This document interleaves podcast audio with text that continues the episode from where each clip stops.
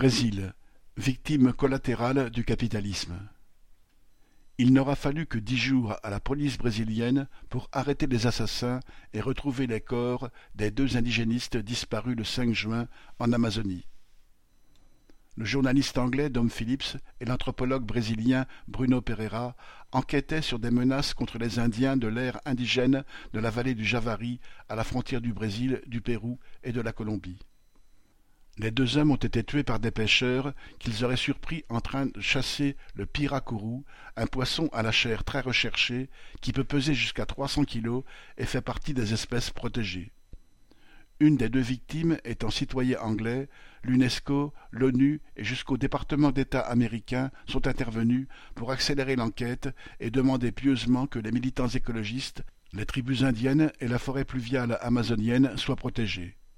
À une autre époque, la Royal Navy aurait dépêché une canonnière pour venger l'affront. La police brésilienne a donc fait diligence et elle assure haut et fort que les assassins ont agi seuls, sans commanditaire, écartant toute implication d'organisation criminelle. Ces assurances sont bien précipitées. Au-delà d'un incident de pêche toujours possible, la mort des deux hommes est un épisode de la conquête par le capitalisme d'une des dernières zones qui lui ont échappé jusqu'ici et que le gouvernement de Bolsonaro fait tout pour mettre à sa disposition. Les quelques 500 aires indigènes homologuées couvrent plus d'un million de kilomètres carrés et abritent 500 000 Indiens.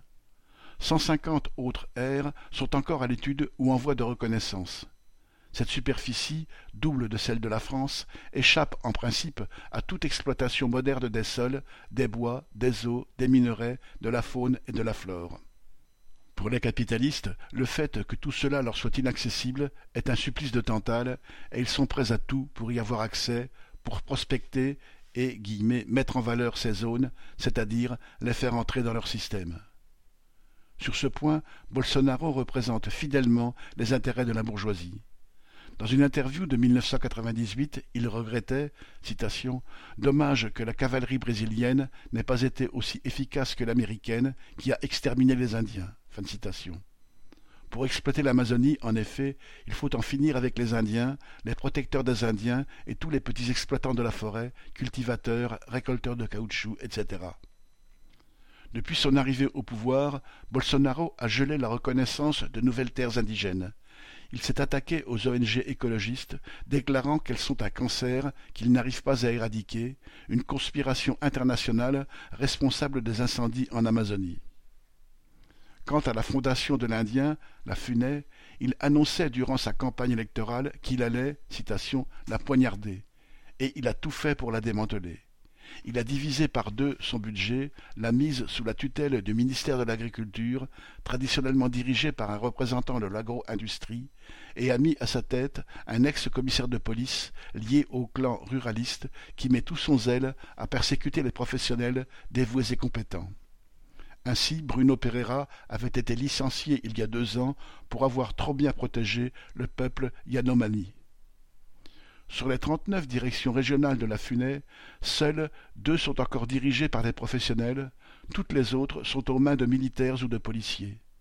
Ainsi, la vallée du Javari avait à sa tête un ex-lieutenant qui a été révoqué l'an passé pour avoir dit qu'il allait mettre le feu aux Indiens isolés. Ceux-ci, que le contact avec la civilisation met en danger d'extinction, sont en principe la priorité de la FUNAI. Or, Bolsonaro encourage ses amis des églises évangélistes à multiplier les missions dans leur direction. L'Évangile n'est certes pas le seul à menacer les Indiens. Il y a aussi les garimperos, chercheurs d'or illégaux, les trafiquants de bois précieux, les chasseurs et pêcheurs d'espèces protégées, enfin les gangs de la drogue installés aux trois frontières et, derrière tous ces prédateurs, se profile la déforestation, l'élevage bovin, le soja, le maïs et la canne à sucre, le grand capital de l'agro-industrie mondiale.